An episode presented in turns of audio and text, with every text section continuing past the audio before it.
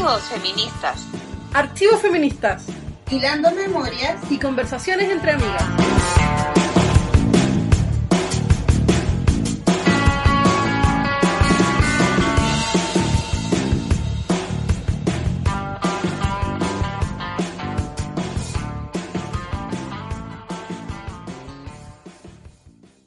Les damos la bienvenida al capítulo 3 de la segunda temporada de Archivos Feministas. Estamos muy contentas con Panchiva de estar nuevamente en nuestro querido programa. Tenemos muchas sorpresas para hoy y también les mandamos abrazos a quienes hoy día puedan estar pasándolo mal Sabemos que son momentos difíciles en términos políticos, sanitarios, económicos, así que fuerza a todos quien, a todos quienes nos acompañan. Hola Panchiva, ¿cómo estás? Hola Mari, yo estoy bien y estoy también contenta de poder estar en este nuevo capítulo y de encontrarnos en este tiempo en que necesitamos articular nuevas formas de encuentro, nuevas formas de seguir juntos y de seguir pensando, imaginándonos mundos posibles, pensando juntos cómo enfrentar lo que está pasando en el país y en el mundo, pero también es un tiempo para estar enrabiado, ¿no? No solamente es un tiempo para encontrarse y tratar de ver las cosas buenas, sino también es un tiempo para hacerse cargo de esos sentimientos que tienen que ver con la rabia, con la frustración, con el enojo, con la pena, que se derivan de todas las situaciones que están eh, generándose en torno a la pandemia y a la gestión de la pandemia en nuestro país. Estamos grabando el fin de semana de Semana Santa. Es la semana que ha tenido los índices más altos de nuevos casos reportados por el MinSal en todo el año de pandemia uno se habría imaginado que la situación ahora en marzo iba a ser distinta, de alguna manera teníamos la esperanza puesta en eso y los números son realmente aterradores. Entonces me sumo a tu saludo, a los abrazos a las personas que nos están escuchando en distintos lugares y a esta posibilidad de estar atentos, de mirar, de tratar de cuidarse y de cuidar a otros y de seguir juntos también en ese ejercicio de autocuidado. El gobierno sigue implementando medidas que no sirven para que las personas puedan efectivamente quedarse en su casa, cuidarse o estar en espacios seguros. Siguen habiendo medidas que tienen que ver más con el abandono que con el reconocimiento de las necesidades de las personas que viven en los distintos territorios que estamos habitando Así que, Mari, cuéntanos tú en qué estás pensando también respecto a esto. Creo que ahí, y, concordando con lo que tú dices, Panchiva, eh, sobre todo ahí con lo que empezaste diciendo, que, que esto también nos provoca mucha, mucha rabia, ¿no? Yo también siento mucha rabia, siento que estamos en una situación en que el desfase entre las realidades paralelas que viven los, las autoridades y las realidades que vivimos la mayoría de las personas están cada vez más distanciadas. Estamos en un contexto, para el caso de Chile, en que hay un programa de, vacunación contra el COVID que ha sido bastante eh, rápido, que, ha fluido bien, pero a la vez estamos en un momento de las cifras más altas, como decía Panchiva, y esto sin duda que tiene que ver con que las estrategias, las políticas neoliberales, los discursos neoliberales que también encarna el gobierno en Chile, se basan en eso, en este exitismo, en tratar de mostrar logros donde no los hay, en tratar de mostrar que somos los primeros en donde no lo somos y donde nadie va a ser aquí, nadie va a ganar esto o, salvarse de esto individualmente, esto tiene que ser colectivo, tenemos que recuperar nuestros sentidos comunitarios, tenemos que apoyarnos entre todos y, creo que ya cada vez más es claro de que de que desde las autoridades no, no es desde no es el lugar desde el que esto se va esta situación se va a resolver sin duda tienen una responsabilidad tremenda en todo lo que está sucediendo, merecemos políticas mejores, merecemos políticas sanitarias serias, medidas económicas también serias y ancladas en la idea de justicia social, que es también lo que el neoliberalismo nos ha quitado. Así que desde este espacio pequeño que es Archivos Feministas, reiterar el abrazo, los abrazos y reiterar también esta necesidad, ¿no? De, mirarnos, de acompañarnos y de eh, poder eh, apañarnos colectivamente. Y de no olvidar también las discusiones que se están dando en torno al ingreso universal de emergencia, a la demanda de la devolución de impuestos completa y la discusión sobre el tercer retiro del 10%, que son temas que van a estar en el horizonte político y de discusión pública durante las próximas semanas. Mari, más allá de todo lo que está pasando, em, y, haciéndonos cargo nuevamente de esa sensación de entusiasmo que nos mueve a crear cada uno de nuestros programas. ¿Te parece que viajemos en el tiempo para empezar esta nueva aventura de archivos feministas? Sí, vamos, vamos a este viaje en el tiempo. Somos Páginas Censuradas, una colectiva de amigas que amamos los libros, hacemos talleres de autoformación feminista mensual y em, nuestra eh, personaje elegido para ir a conocer en un viaje en el tiempo es Gloria Ansaldúa. Eh, Gloria la leímos en uno de nuestros talleres, leímos Borderlands y eh, fue inmediatamente elegido como uno de nuestros libros favoritos. Em, tanto por esta reflexión en torno al no pertenecer, ¿no? No pertenecer aquí, no pertenecer allá eh, y sentirte constantemente una extranjera, no como por estas formas que también nos interesan mucho de entender em, la conceptualización del feminismo no solo a través de la teoría, sino a través de la narración, a través de la poesía, a través de otros recursos para hacernos pensar las cuestiones de eh, la opresión.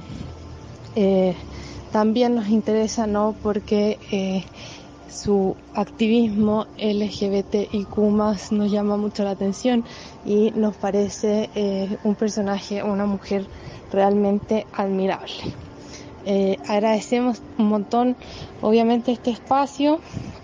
En realidad lo pasamos muy bien eligiendo colectivamente eh, qué personaje queríamos ir a conocer, pero fue interesante hacerlo colectivo, ¿no? Como dijimos Gladys Marín, dijimos Clarice Lispector, Rosa Luxemburgo, pero finalmente nos decantamos por, em, por Gloria Ansaldúa porque representa algo eh, que, eh, que, nos interesa, que es esta cuestión de la liminalidad, ¿no? De, del no pertenecer, que muchas veces las mujeres en esta lucha nos sentimos muy así, ¿no? A veces el colectivo de las mujeres está tan disgregado lo que está bien, pero al mismo tiempo nos pasa que no sabemos a cuál, a cuál pertenecemos, dónde nos deberíamos sentir identificadas, etcétera, etcétera. Y eso eh, es eh, una temática central en las escrituras de eh, Gloria en el sentido de la pertenencia y las tradiciones que deberíamos de construir. Así que nos pareció un, eh, un personaje fundamental que nos encantaría poder tener una, una conversación profunda con ella. Eso, gracias.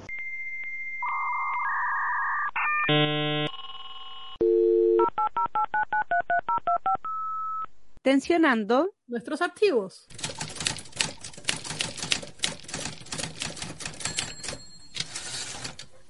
Hoy vamos a hablar de Cuerpos sin patrones, resistencias desde las geografías desmesuradas de la carne, un libro editado en Buenos Aires el año 2016 por la editorial Madre Selva y compilado por Laura Contrera y Nicolás Cuello.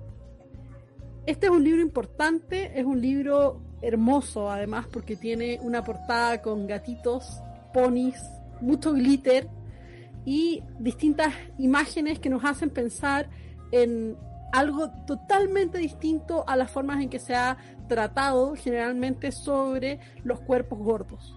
si la forma en que tradicionalmente se habla de la gordura y de los cuerpos gordos nos hacen pensar en conceptos como patologización, enfermedad, diferencia, expulsión, imposibilidad, este libro es una fiesta y es una aventura que podemos recorrer juntos de la mano de un conjunto amplio de personas que escriben distintos textos para formar parte de esta compilación.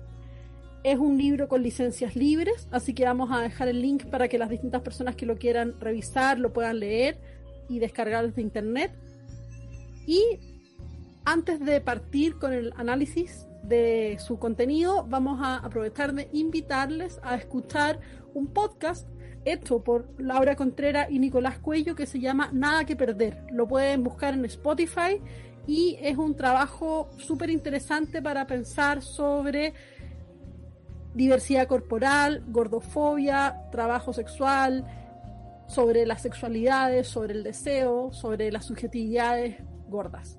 Así que nada que perder, así se llama ese podcast.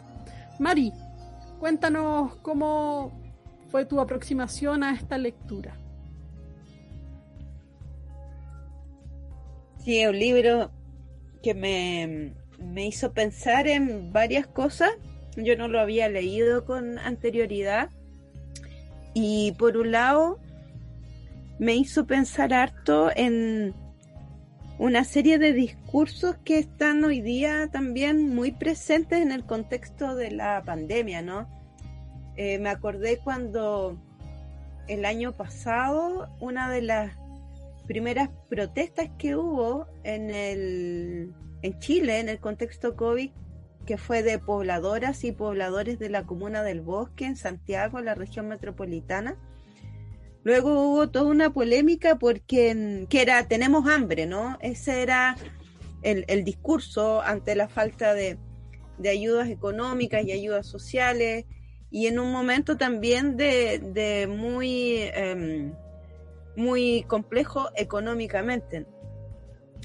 Y ante ese tenemos hambre, surgieron una serie de discursos en redes sociales con fotos o pantallazos desde, el, desde las noticias matinales en que salía esta protesta y era diciendo que los pobladores y las pobladoras que estaban diciendo que tenían hambre estaban, sus cuerpos eran gordos, cuerpos gordos, ¿no? y hubo mucha mofa y todo un,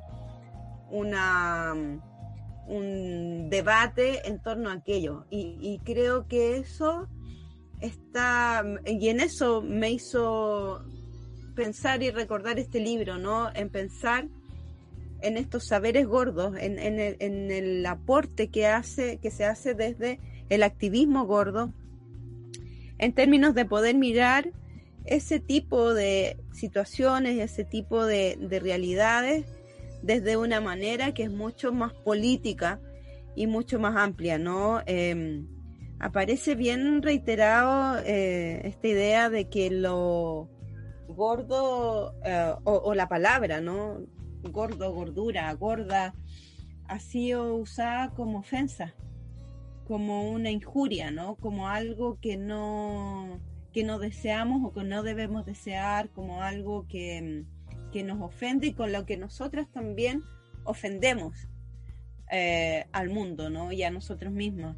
Entonces creo que, es un aporte tremendo. Los textos que además son traducciones, señalan algunas, otras no, pero es una compilación de varios textos, ¿no? De diversos textos que, que forman parte de esta construcción, de esta genealogía eh, de saberes gordos. Y, me parece que que en este sentido de poder pensar también, hoy día cuando uno de los mayores como preocupaciones en torno a la pandemia es eh, cuántos kilos vas a subir, eh, que también hay todo un discurso en torno a eso, ¿no? Es súper importante, creo, esta, esta aproximación, ¿no? Eh, salirnos de los, de los marcos más tradicionales en los que se han leído eh, significado y narrado también los cuerpos. Creo que, esta idea de, de un que, sale en el también en varias partes. Hay esta reflexión política, ¿no? En, términos de, poder em, pensar el, las distintas formas de control eh, que se han construido sobre los cuerpos, ¿no? Y, esos discursos. Eso, eso es lo que, me da, me quedó dando vueltas como, como primero, ¿no? Como de primeras reflexiones. Es interesante pensar en eso que estás diciendo, Mari, respecto a los modos en los que la pandemia nos ha hecho pensar o ha hecho aparecer ciertos discursos sobre la gordura. Por una parte, esto que comentaba sobre la imposibilidad de configurar para ciertos la imposibilidad para ciertos grupos políticos de imaginar la gordura y la pobreza o la desnutrición y la gordura, pero también eh, esto que decías tú, ¿no? De, ay, no, estamos en la pandemia, entonces eh, voy a salir, comentarios como voy a salir rodando de mi casa, o he subido tantos kilos, o en realidad estoy aterrada por subir de peso. Eh, bueno, también hemos escuchado, y eso es muy importante decirlo, insistir, porque sabemos que el estrés de la pandemia y el miedo que ha generado el coronavirus ha sido avasallador también para la experiencia de muchas personas pero a las personas gordas se les insiste constantemente en que están en riesgo, ¿no? O sea, como una de las primeras cosas que aparecieron respecto al coronavirus es que las personas gordas eran más propensas a generar una enfermedad grave por coronavirus que personas supuestamente saludables, ¿no? Vamos a usar comillas aquí. Porque claro, la gordura se asocia inmediatamente a una cuestión que tiene que ver con lo no saludable. Y así también en una serie de otras circunstancias. Se asume que las personas gordas son personas que están enfermas, son personas que son descuidadas, son personas con poco amor propio, son personas que están eh, en, un límite más allá de, del autocontrol, también en un límite que los pone más allá de eh, la conciencia colectiva, eh, del, del, uso del espacio, ¿no? Eh, es poco ecológico también ser, gordo bajo algunas eh, miradas. Entonces es interesante pensar cómo, cómo esos discursos repercuten cotidianamente en la vida de las personas gordas. Si ya nos están diciendo que hay un virus letal circulando por el mundo y que mata a un montón de personas, ser una persona gorda y escuchar esos discursos a diario eh, es tremendo, es súper, súper difícil y devastador y necesitamos poder gestionar herramientas para responder críticamente a los modos en los que la gordura se articula como lo imposible. Necesitamos pensar que no necesariamente las personas gordas son personas que están enfermas, que podemos ser personas saludables y que podemos ser personas eh, responsables de nuestra salud siendo personas gordas tenemos que pensar que existen los cuerpos gordos. Hay gente que es gorda y eso no tiene que ver necesariamente con la dieta, no tiene que ver necesariamente con, con situaciones externas, digamos, ¿no?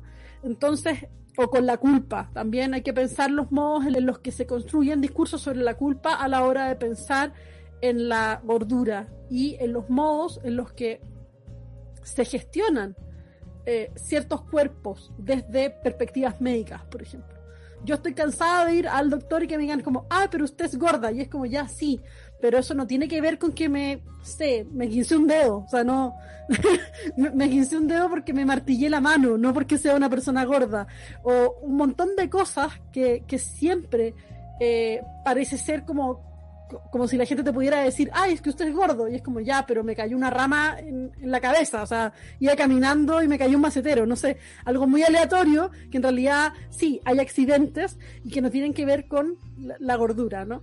Entonces es importante poder pensar en, en, en eso y en cómo esos discursos alejan a ciertas personas de la posibilidad de, no sé, ir a hacerse un examen o ir a cierto doctor, o sea, no sé, que el oculista te diga que estás gordo, es como, ahí está pasando algo, ¿no?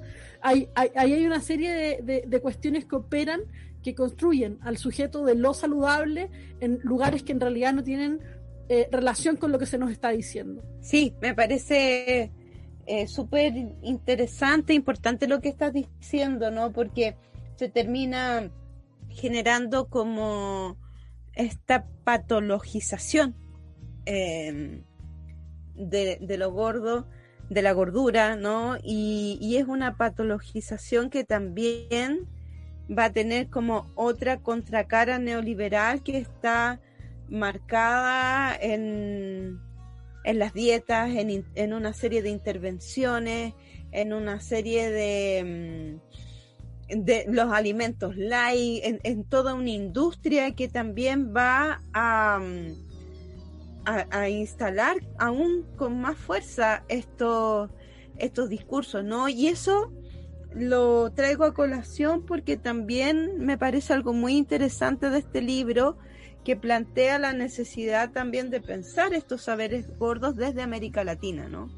Y poder situarlos desde, desde la región, eh, con fuerza en este caso desde Argentina, pero también hace un recorrido sobre otras iniciativas al respecto que se están produciendo en, que se mencionan en la introducción, por ejemplo, en, México, bueno, en Chile el texto Cerda Punk y en otros lugares, ¿no? Y eso, eso creo que es súper importante también de traer a colación porque creo que aquí hay un filo muy fácil también desde discursos que son en términos de, de abordar lo gordo desde esta idea que son falsas en general de empoderamiento, ¿no? Es como como esta otra, la nueva belleza o esta otra belleza. Pero también ahí muchas veces en esos discursos seguimos en este mismo registro de dictar qué es lo correcto, cuáles son los cuerpos correctos, cuáles son eh, las formas ¿no? Eh, de, de, lucir y de, y de lucirse ante el, ante el resto. Entonces ahí también hay un debate que me parece que son súper interesantes. Me quedé pensando en lo que tú decías y me parece súper importante señalar o insistir en que la, la, gordura es una estructura que se, se, articula desde una perspectiva que tiene que ver con la biopolítica, que tiene que ver con la forma en que se crean o se imaginan los cuerpos posibles. Y eso esa forma en que se imaginan los cuerpos posibles nos atraviesa completamente. Tiene que ver con la forma en que vivimos, tiene que ver con cómo se crean los espacios de la ciudad, con cómo se crean los espacios públicos, con cómo se construyen las casas, con, no sé, con, cómo se arma una silla, con, no sé, con todas esas cosas que a veces uno se pasa por alto, pero que son súper importantes de poder estar pensando constantemente de manera crítica, ¿no? O sea, no sé, hay, hay lugares que, que, son muy apretados, cómo conseguir ropa, cómo comprar ropa, pero no solamente eso, ¿no? No solamente una cuestión material, sino también los modos en los que nos relacionamos con otros cuerpos, ¿no? Eh, ¿Nos enamoramos de los cuerpos gordos o nos sentimos atraídos hacia personas gordas o no? Cuando pensamos en no sé, por ejemplo, cuando pensamos en irnos de viaje o cuando pensamos en la ciudad o cuando pensamos en salir ahora, simplemente porque estamos encerrados, muchas personas estamos todavía encerradas por la pandemia, sabemos que hay otras que están en la calle, pero cuando pensamos y añoramos la ciudad, ¿no? Y añoramos un bar, o añoramos ir a comer, o añoramos ir a la biblioteca, cuando nos imaginamos a la gente que está en esos lugares, ¿pensamos en que hay gente gorda en esos lugares eh, o no? Cuando pensamos en las feministas, pensamos en qué cuerpos, cuáles son los cuerpos que aparecen en las protestas feministas, cuáles, cuáles son los que se vuelven más visibles, cuáles son los cuerpos que se desnudan en las protestas feministas, por qué esos cuerpos y no otros. Entonces es importante pensar también las cosas que la, discursos sobre la gordura y sobre los modos en los que opera la gordofobia nos atraviesan a todos, a las personas que somos gordas, pero también a las personas que no son gordas. Y los modos en los que en el en, en, la conjunción de esos dos horizontes se articulan los mundos de lo posible y eso no solamente toca lo que existe sino también lo que nos imaginamos y lo que deseamos para nosotros y en relación a otros. María, ahora sí, dale, por favor cuéntanos cuál es el fragmento que elegimos. Aquí voy con el fragmento que elegimos, que es de, es de uno de los artículos que están en, en esta compilación. El texto es Podemos los gordos hablar. Está con X, ¿no? Pero es difícil como traducir la X en, sonido. Eh, activismo, imaginación y resistencia desde las geografías desmesuradas de la carne, de Nicolás Cuello. Leo La gordofobia no es meramente una experiencia traumática y dolorosa de cada una de las biografías existenciales que la vivencia, sino una compleja matriz de opresión que involucra una multiplicidad de aparatos de control biopolíticos que tienen por objeto la eliminación material de las corporalidades gordas, ya que son entendidas como una enfermedad de escala global que pone en riesgo o empeora la, la calidad de vida de la población, deformando el propio límite del cuerpo a causa de un consumo excesivo de alimentos. Estos mecanismos de control y producción normada de los cuerpos logran hacerse efectivos mediante el despliegue permanente de violencia psicológica y emocional, vueltas carne por una trama de tecnologías semiótico-políticas que invaden, torturan y hostigan de manera incesante nuestras subjetividades, afectando nuestros modos de vida. La gordofobia actúa materialmente en el ordenamiento de los sistemas socioculturales de cada región y punto del mundo a través de situaciones que involucran exclusión social, estigmatización sexual, desvalorización afectiva, injusticia económica y laboral, cuadros de estrés y ansiedad social, fuertes depresiones a causa del aislamiento, el despojo y la vergüenza que produce la criminalización, la estigmatización y la patologización en la opinión pública de nuestros cuerpos, a lo que debemos sumar la violencia física, verbal y psicológica dispuestas como herramientas de orden público para la corrección de, de la desobediencia que suponen nuestras gorduras.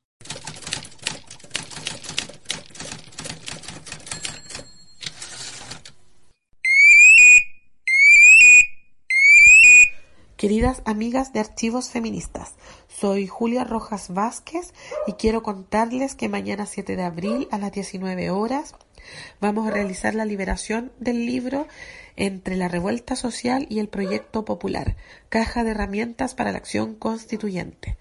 Este libro es un manual de educación popular que elaboramos junto a Arturo Maldonado, cientista político, eh, Juan Pablo Pozo, profesor, y yo, asistente social, con la finalidad de invitar a las personas a encontrarse en torno a la conversación sobre política y a soñar y a concretar otras formas de organizar la vida que sean diferentes a esta forma esclavizante que llevamos en el Chile neoliberal.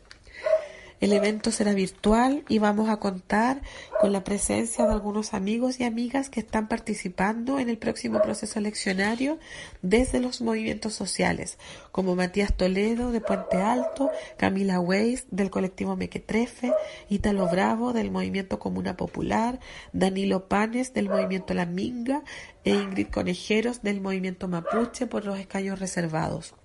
Además, contaremos con la presencia de, la profesora Judith Muñoz Saavedra, feminista, que desde Barcelona escribió una bella reseña sobre el libro. También vamos a contar con Julio Pinto, que es Premio Nacional de Historia, y nuestra amiga Carolina Hernández nos acompañará con su música. Eh, quiero además contarles que este libro surge en medio de la revuelta social del 2019. Sus autores somos parte de ese pueblo que salió a la calle a exigir dignidad y justamente a ese pueblo está dedicado este libro. Por ello, estará disponible para descarga completamente gratuita en línea desde el miércoles 7 de abril eh, y hasta que podamos llevarlo al papel. Creemos importante que este libro inicie un proceso de vida eh, online, pero que también lo haga en algún momento en el papel.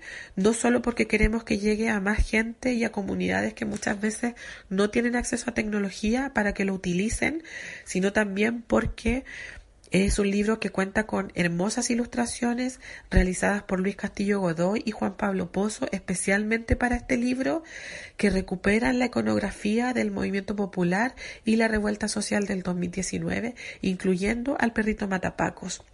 Por eso espero que nos acompañen este día miércoles en la liberación de este libro y también ojalá sea el inicio de acompañar a este a este libro en la vida que le espera. Por eso las abrazo y les doy muchas gracias por permitirme este espacio de difusión. Saludos.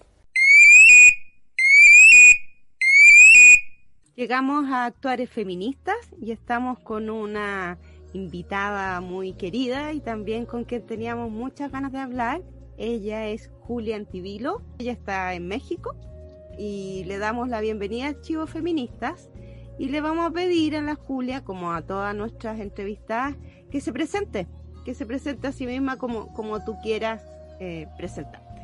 Pues muchas gracias por la invitación, pues eh, eh, yo soy fan ahí de, archivos feministas, le sigo. Eh, y pues eh, me presento. Pues soy Julián Tibilo, soy de, formación historiadora, pero también performancera. Nací en Huasco, pero por casualidad de la vida, toda mi vida la, crecí en Santiago. Bueno, y ahorita pues vivo en México hace muchos años, apodo que me he ganado como Mapuchilanga, ya. y, y, acá pues eh, sigo en la misma, pues entre haciendo cositas de feminismos, creando pues redes con, otras compañeras, creando pues también desde el arte feminista, escribiendo al respecto también y, y mucho más. Hola Julia, bienvenida a Activos Feministas. Es un gusto poder saludarte. Igualmente. La pregunta que viene ahora eh, no es una sorpresa, es un clásico del programa. y eh, es una invitación también para imaginar recorridos posibles para acercarse a los feminismos. Cuéntanos cómo te acercaste tú a los feminismos y cómo esas formas de aproximación o esos primeros acercamientos repercuten o no en lo que estás pensando o en lo que estás haciendo hoy día. Uf, pues yo creo que pues más que de la militancia misma, yo creo que pues muchas crecimos con el feminismo intuitivamente, ¿no? O sea, pues desde chica pues te vas dando cuenta pues de las, de, las opresiones y, y, te, y vas buscando pues tus caminos de, de rebeldía, ¿no? Eh, no sé, como primer acto, no sé, recuerdo cuando chico una vez un cabro chico que me molestaba así un montón cada vez que pasaba por su casa también le robaba yo las guindas del, del árbol, hay que decirlo. Pero me molestaba, pero me acosaba, ¿no? Y, y yo, claro, como estaba también en delito, pues robándole sus cerezas, pero no, no le decía nada, ¿no? Y un día me lo encontré pues en el, en el almacén de la esquina y con el ejército de señoras a mis espaldas y lo encaré, ¿no? Y todas las señoras así, ja, ja, ja, te retaron, ¿no?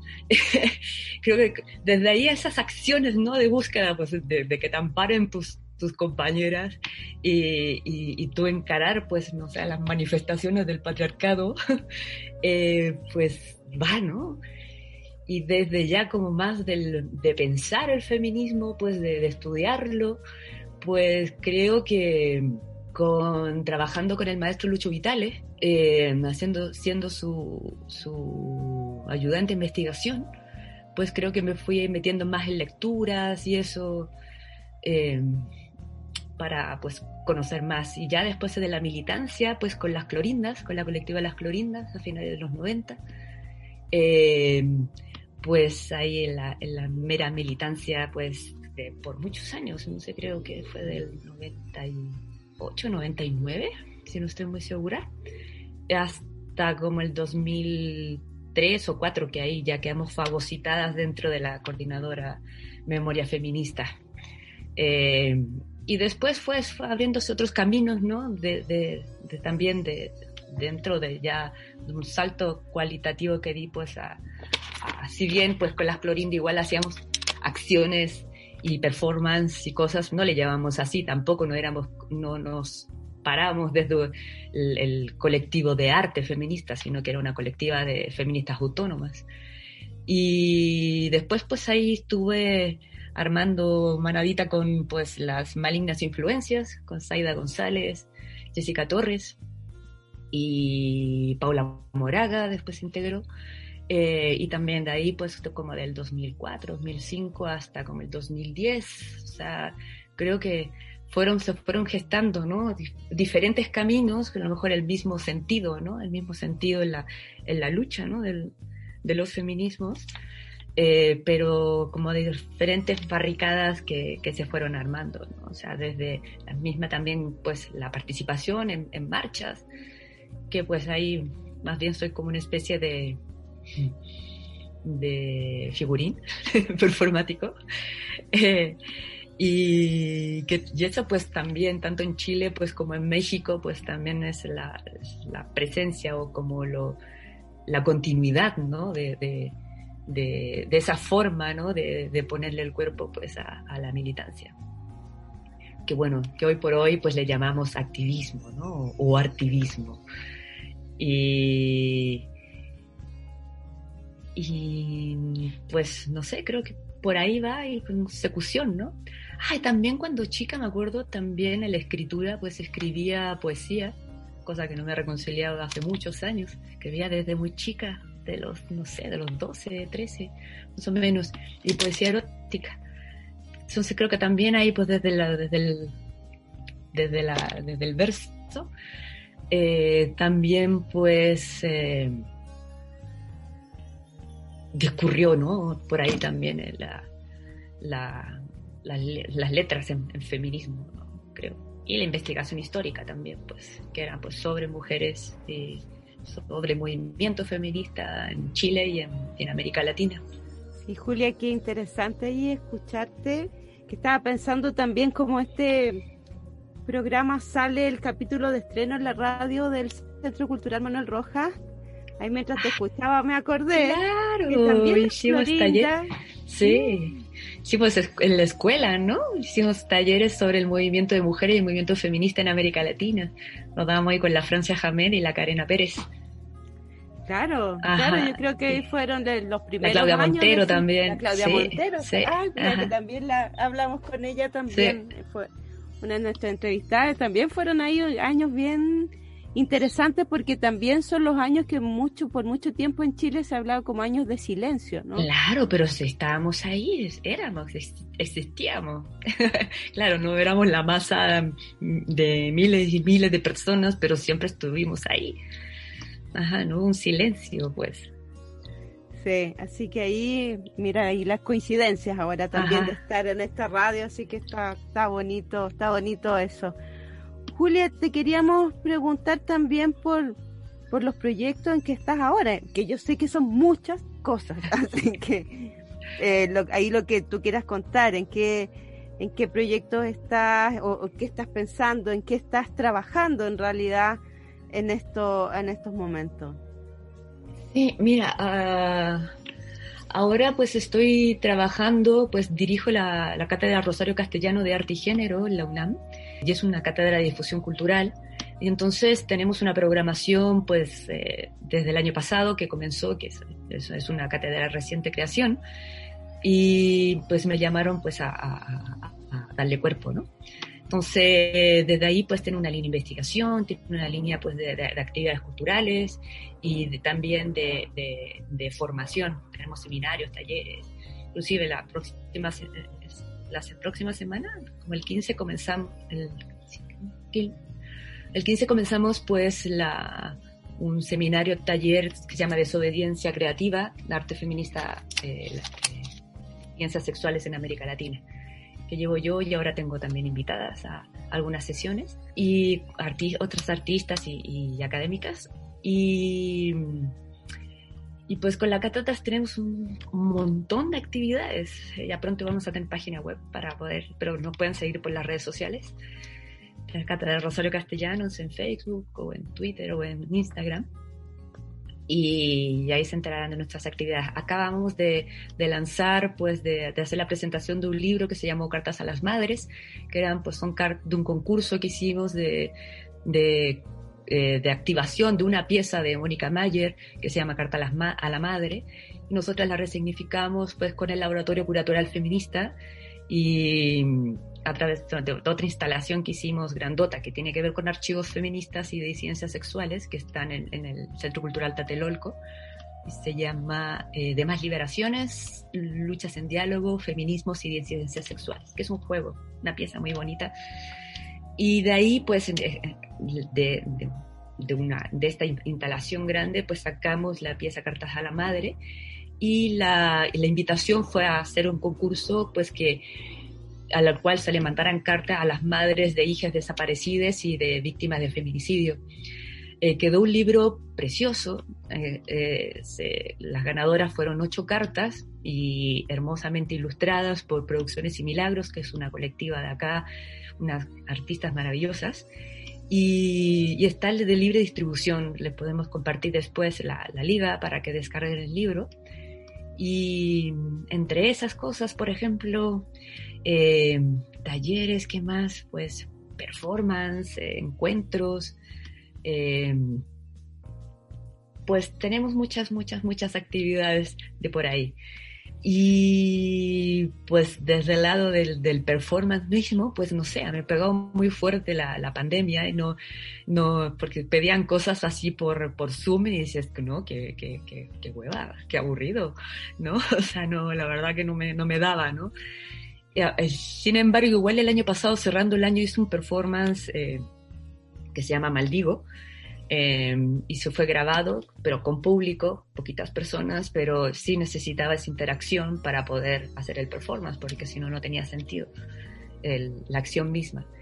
Y era un acto de, de maldecir, eh, eh, interpretando pues el, maldigo de, la Violeta Parra, con algunos cambios, intervenciones es un acto de, de maldición al, a, al, machismo, más que eso.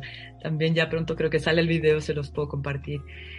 Esas fue como las acciones y otras pues no, no he dejado de ir a las marchas tampoco. Eso, eso siempre es igual, somos menos, pero bastante para las que pues pensamos, no sé, el 25 de noviembre del año pasado, pues fue una marcha bastante multitudinaria acá en Ciudad de México y el 8 de marzo, pues también fue una gran marcha. Eh, eh, pues salimos muchas a la calle, ¿no? Entonces creo que, pues, o sea, no, no, no ha parado, pues, es tam, también eh, estar, claro, no es lo mismo ahora con pandemia, de estar y, ta y, también con trabajo formal de estar ahí, no sé, tantas horas, no sé, de, de frente a la computadora.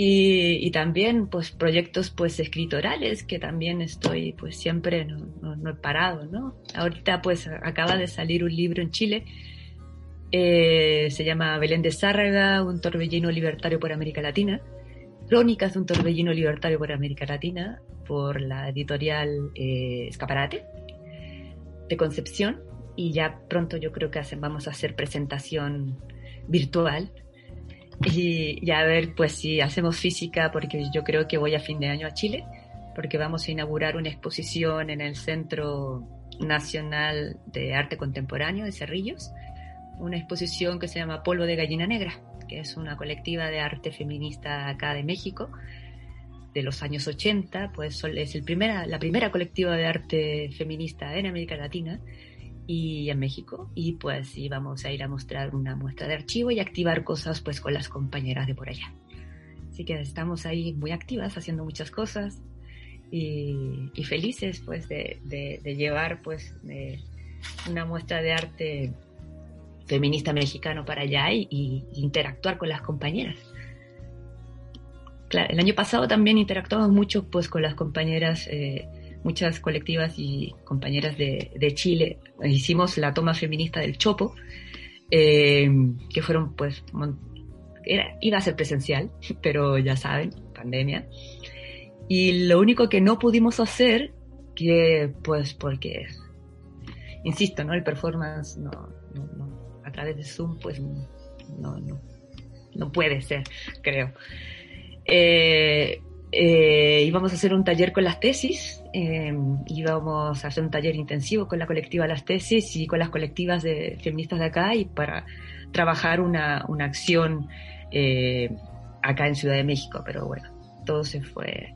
No, ya no pudieron venir, pero bueno, si por lo menos con ellas tuvimos una charla y hicimos pues la exposición Vándalas también, con colectiva de gráfica eh, feminista durante el estallido social y, y hay un montón de, de actividades más que, que, siempre hemos tenido ahí el estamos no ejercitando ese vínculo no entre norte y sur y sur y norte. Sí que, que bueno. Oye pero tantas cosas. Ah, no sé. Sí. como una explosión pero también encuentro súper importante y potente lo que dice Julia, que hay cosas que también que por Zoom no se pueden hacer, ¿no? Hay otras que sí, y hay otras que inventar y que te adecúa y qué sé yo, pero hay otras que no nomás, pues, y que, que habrá que esperar. ¿no? Claro, por ejemplo, no sé, me, me habían pedido un taller, pues que yo hacía de sensibilización de eh, género, y eran cosas pues que como yo trabajaba este taller, pues que era imposible pues por Zoom, porque no sé, eran trabajos físicos, pues corporales y también la cosa de la contención, no mames. O sea, porque siempre es, o sea, de, detonas cuestiones súper heavy de violencia, güey. Y, y cómo es muy eh, irresponsable, ¿no? Detonar y dejar a la gente así con una herida abierta y ahí vas, pues, ah, hasta luego, me desconecto de la reunión. Y claro, imagínate en el encierro, o sea, de pánico que puedes detonar, ¿no? Así que yo me, me rehusé a hacer eso y performance también, o sea, talleres que tengan que ver con violencia o con... Mm, no, no, sí, no se puede todo. Sí, por otro lado, pues chingón que puedas compartir con gente en, diferentes lugares del mundo, ¿no? Eso puede ser fantástico, pero el acuerparse, pues, no está nada fácil desde la virtualidad. Sí, ahí tú hablabas em, de este, como ponerle el cuerpo a la, a la militancia, ¿no? o, este activismo y de la cátedra Rosario Castellanos de Arte y Género, y ahí yo también pensé que puede ser que muchas personas que nos escuchan, particularmente de Chile, no sabemos mucho sobre Rosario Castellanos, por ejemplo. Ajá. Incluso es probable que no sabemos mucho sobre Belén de Zárraga, por ejemplo, ¿no? Entonces pensaba si nos puedes contar un poco más, eh, pensar sobre la cátedra Rosario Castellanos en particular. Ajá, bueno, Rosario Castellano pues es una literata mexicana, pues una de las letras más importantes, pues desde finales de los, desde el finales de los 40, pues toda la segunda mitad, bueno, hasta el 70 y tanto que, falleció eh, a través de un accidente, eh, pero fue una mujer muy prolífera pues en las letras.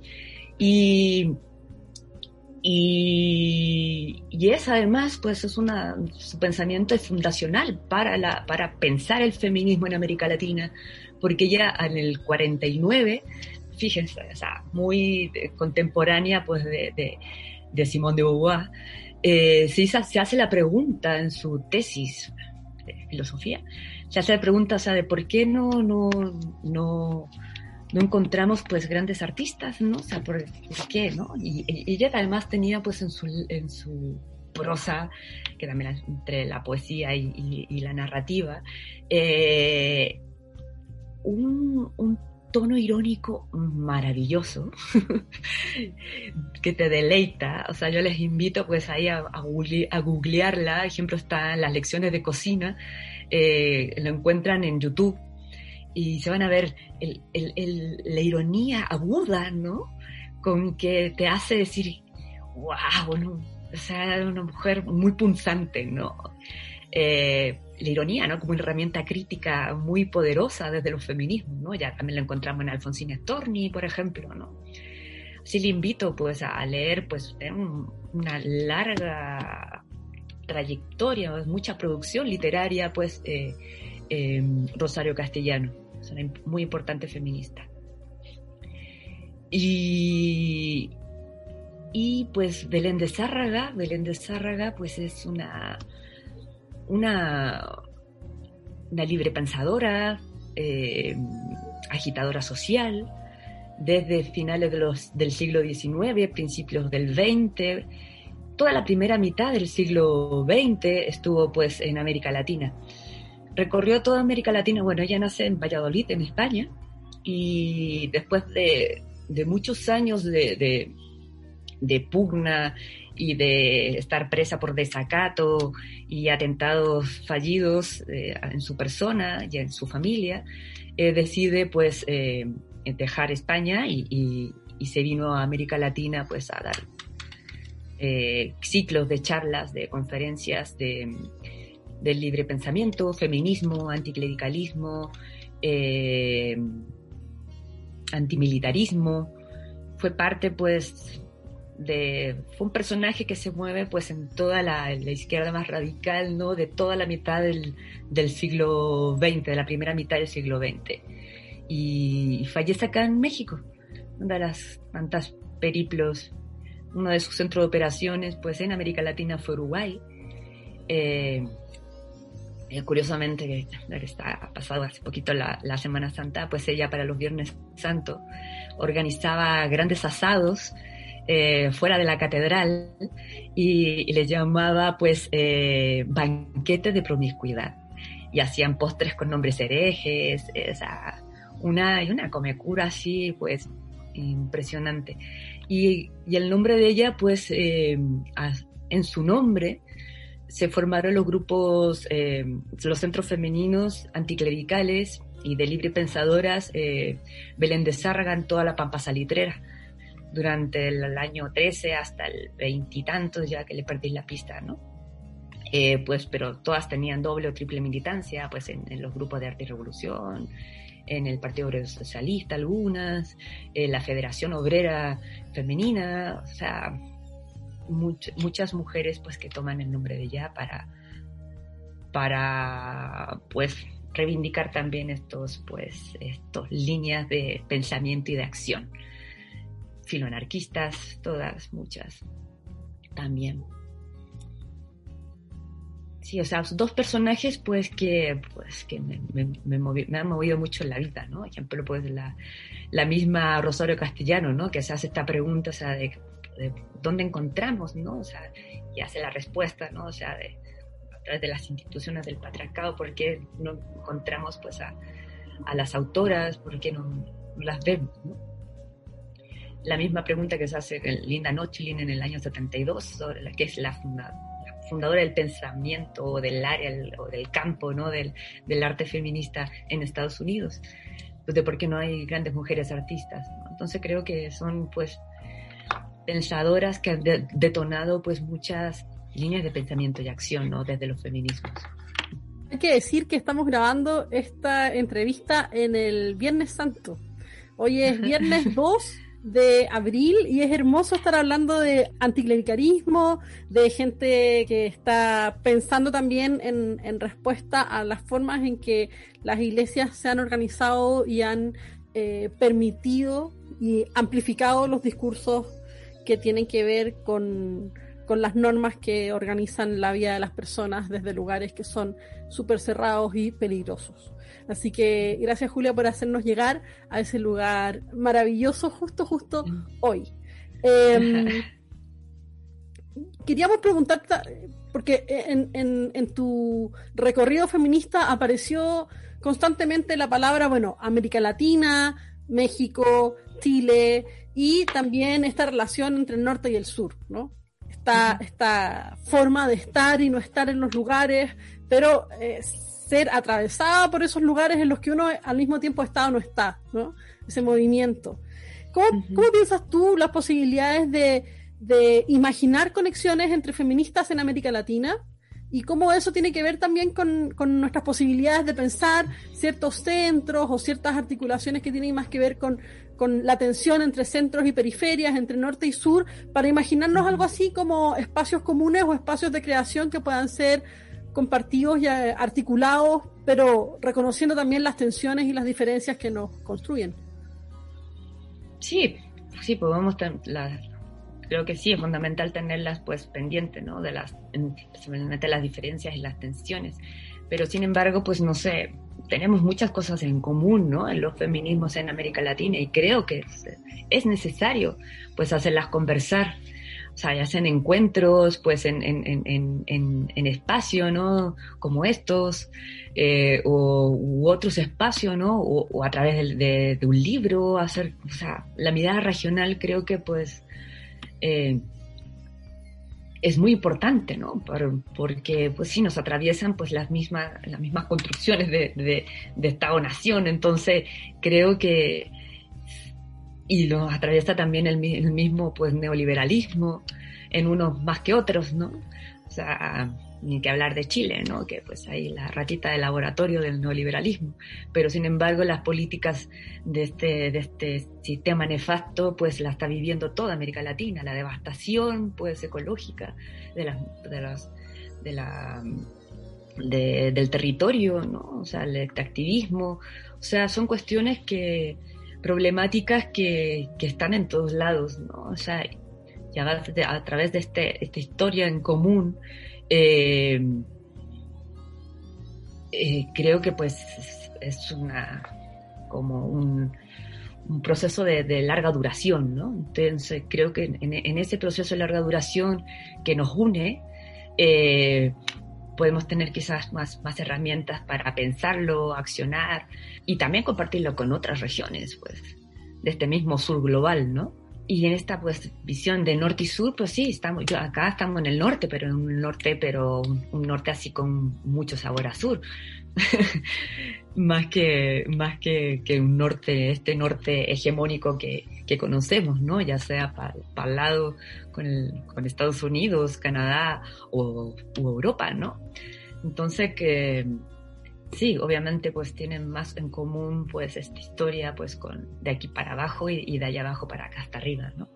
Sí, los movimientos, ¿no? Bueno, y un momento que hablábamos también antes de, de la migración, del movimiento humano hoy día, cómo también se ha vuelto complejo en el contexto en el que estamos, ¿no? Entonces, em, quería ya llegar, llegamos ya a la última pregunta dan ganas de hablar más cosas, pero, pero esperamos que no sea la, eh, la única vez que, que conversamos contigo.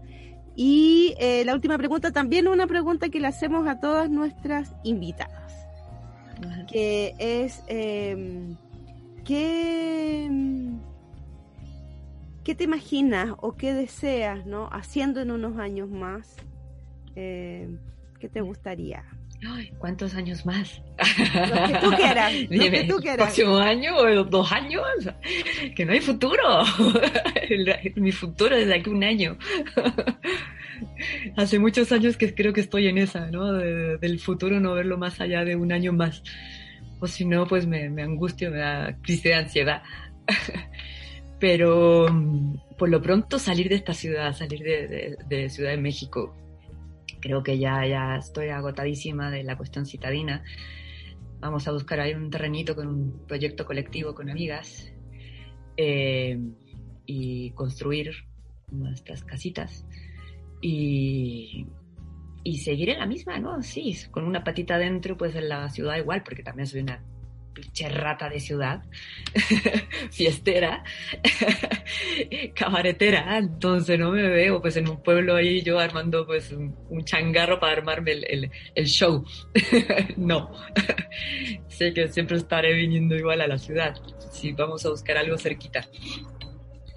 Eh, pues seguir haciendo performance, que es como lo que más me gusta y también la gestión cultural, que también es otro de mis betas, ¿no? De, historiadora también, y seguir escribiendo, eh, seguir participando pues en todas las manifestaciones que considere justas.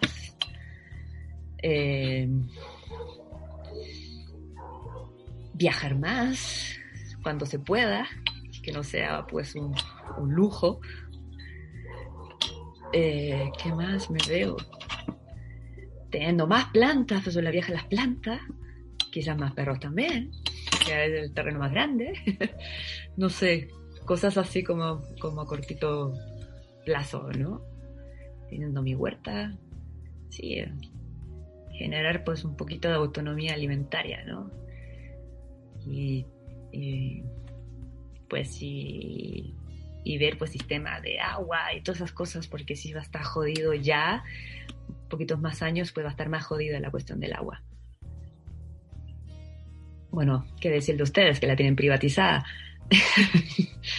a cada uno la privatizan, pero sí es, está jodido, no, no, no, no está fácil tener el recurso. Pues eso, es el, el futuro cercano. Gracias Julia, qué entretenido poder conversar contigo ahora en este tránsito, ¿no? Estar aquí, estar allá, conversar, encontrarse, la diferencia horaria, para ti es temprano, aquí está oscuro. Así que, no, y está oscuro cada vez más temprano, tragedia. ya, eh, ya le está llegando el, el otoño con y ahora se, se cambia la hora mañana. Ah, acá también. Ahorita vamos a estar con dos horas de diferencia con ustedes. Ahorita estamos a tres, pero mañana ya a dos. Sí, así que bueno, van a pasar esas cosas. Un gusto poder conversar contigo acá en el programa.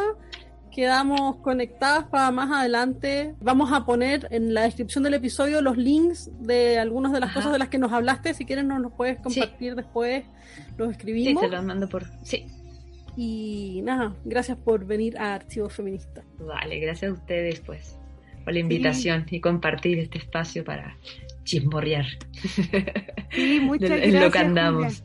Vale, un abrazo grandote a todas. Sí, estuvo maravillosa la conversación, así que muchas gracias, un abrazo. Recomendaciones pop. Hola amigas de Archivos Feministas, muchas gracias por invitarme nuevamente a colaborar y aparecer en este espacio. Mi nombre es Javiera Navarrete, soy antropóloga social de, profesión, pero me dedico a las áreas de cine, particularmente a los estudios de públicos de cine y a la área de festivales de cine.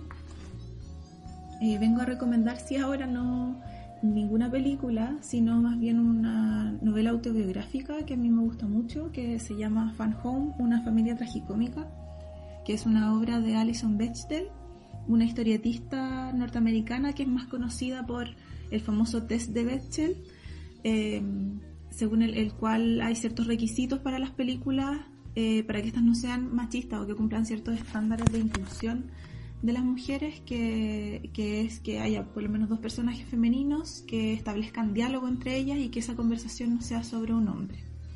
Eh, cierre de paréntesis sobre Alison Bechdel, esta es una novela en la que ella profundiza sobre su, em, su infancia, su, adolescencia y su juventud en una casa victoriana en la que vivió con su familia, ya que su padre era restaurador, era profesor universitario restaurador y dirigía una funeraria.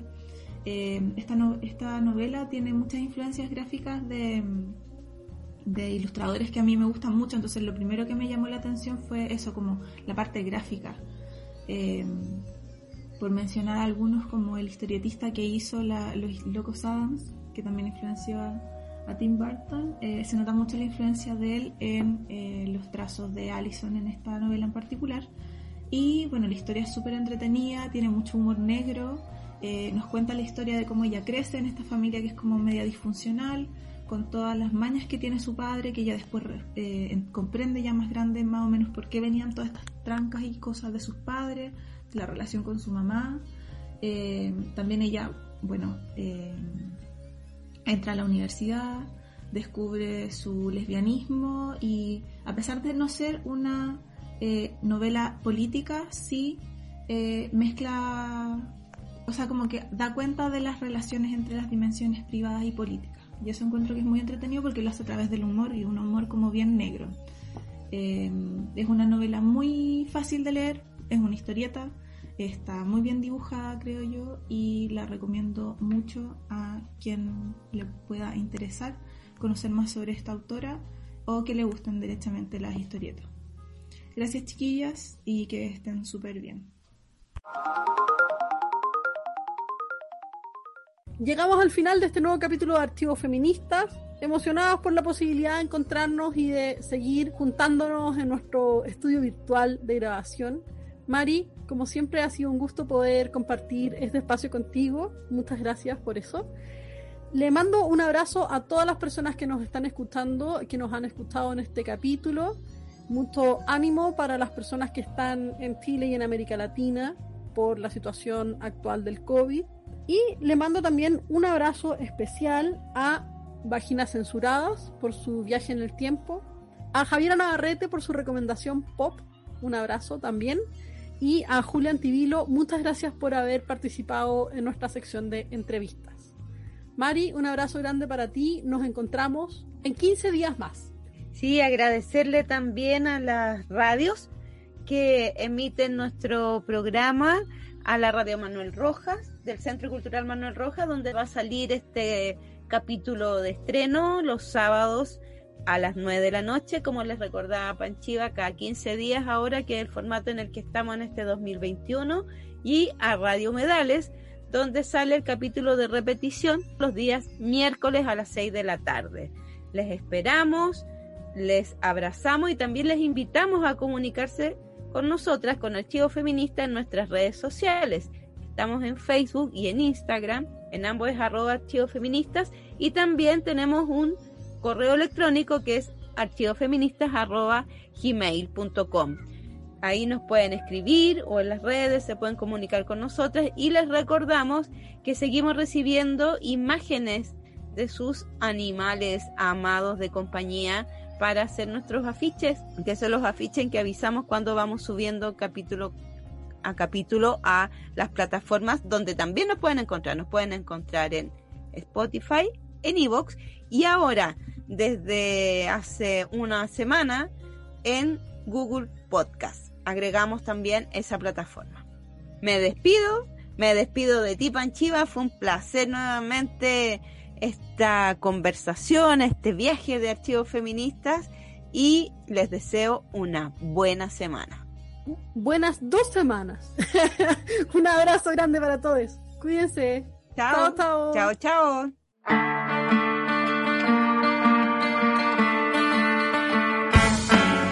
Archivos feministas. Archivos feministas. Hilando memorias y conversaciones entre amigas.